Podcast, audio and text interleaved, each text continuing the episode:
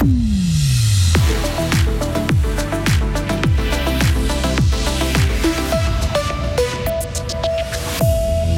L'affaire ira devant le tribunal fédéral. Le ministère public fait recours contre les activistes du climat du Block Friday. C'est une première. Il porte plainte contre Holcim pour sa responsabilité dans le réchauffement climatique. Et finalement, le canton de Fribourg met en ligne un outil pour construire sa maison. Des nuages le matin, du soleil plus printanier l'après-midi jusqu'à 7 degrés. Voici le journal de Karine Baumgartner. Bonsoir Karine. Bonsoir Rio, bonsoir à toutes et tous. Les activistes pour le climat qui avaient bloqué une entrée de Fribourg-Centre en 2019 ne sont pas encore tirés d'affaire. Et non, le ministère public a décidé de porter l'affaire devant le tribunal fédéral.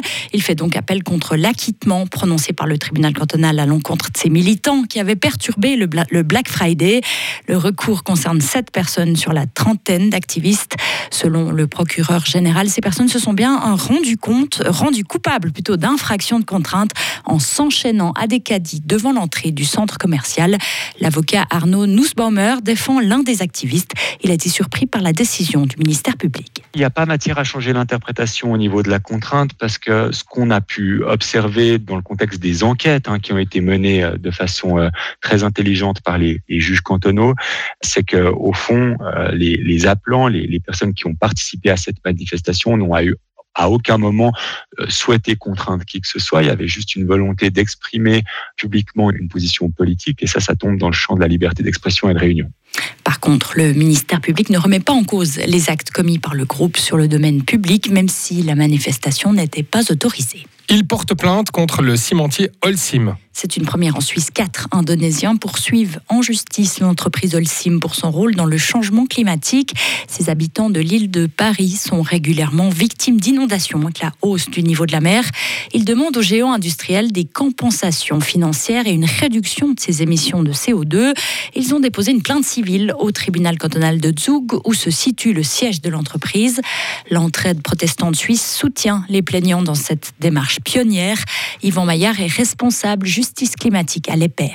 Alors en Suisse, c'est une première. Effectivement, on a pour la première fois des personnes qui sont affectées par le changement climatique qui viennent demander justice auprès d'un pollueur en Suisse.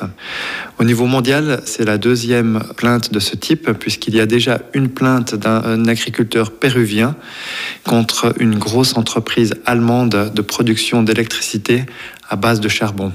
De son côté, Holcim rejette ces accusations et rappelle que la réduction des émissions de CO2 est au cœur de sa stratégie. C'est une étape obligatoire pour euh, qui veut construire une maison, le cadastre. Il définit les restrictions concernant le terrain. Exemple avec cette question à combien de mètres de distance de la lisière d'une forêt ou d'un cours d'eau peut-on construire un bâtiment? Le canton de Fribourg a lancé son cadastre en ligne, une avancée qui a coûté un million et demi de francs. Elle va faciliter la vie de nombreux particuliers et entreprises, selon François Gigon, géomètre cantonal.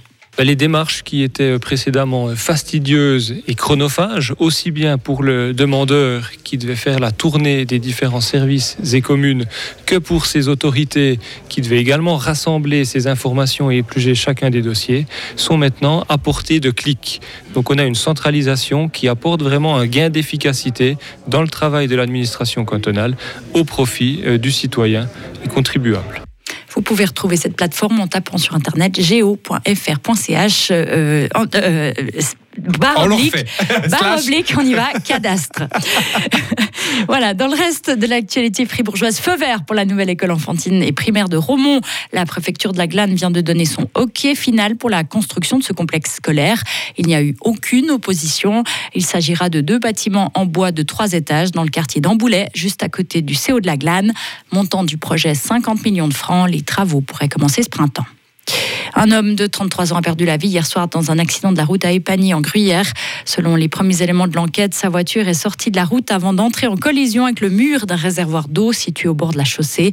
Le trentenaire est décédé sur place malgré l'intervention des secours. Les circonstances exactes du drame ne sont pas encore connues d'après la police qui lance un appel à témoins. Ça devient de plus en plus compliqué d'obtenir des médicaments en Suisse. La situation vient de passer en stade problématique.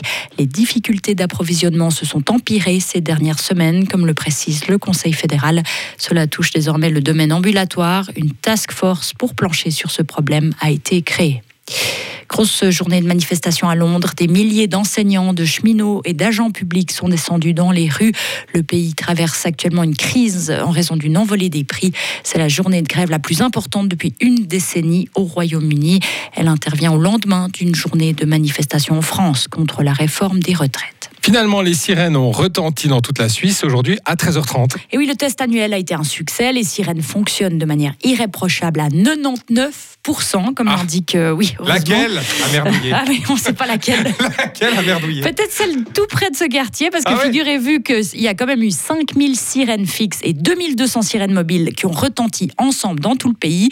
Et nous, ici à Mediapark, eh bien, on n'a rien entendu. Ah non bah non, on est d'accord. Moi j'ai entendu. À 13h30 Ouais. Ah non, là moi j'étais là, bah, sur mon petit bureau. Vous étiez avec votre casque en train de faire des montages. je alors je, ne suis pas la seule, j'ai l'impression qu'on était ah dans un bunker et qu'on n'a absolument rien entendu de l'extérieur. J'ai entendu, mais c'était pas très fort, mais j'ai ah. entendu. Oui. D'accord. Mais j'étais de l'autre côté du bâtiment et à ah. l'étage du dessus, peut-être que ça aide. Ah peut-être, je sais pas. Alors, euh, alors c'était celle de ce côté-là qui était euh, défectueuse peut-être. Et j'ai vu passer aussi la petite sirène derrière la fenêtre. Ah bon Ah ben voilà, bon. Alors ça, Elle est plus sympa que la sirène qui sonne. Oui, oui, oui. Peut-être je vois des choses bizarres, mais enfin voilà. Oui, oui, euh, il faut dormir la nuit. je manque de sommeil. Voilà. Retrouvez toute l'info sur frappe et frappe.ch.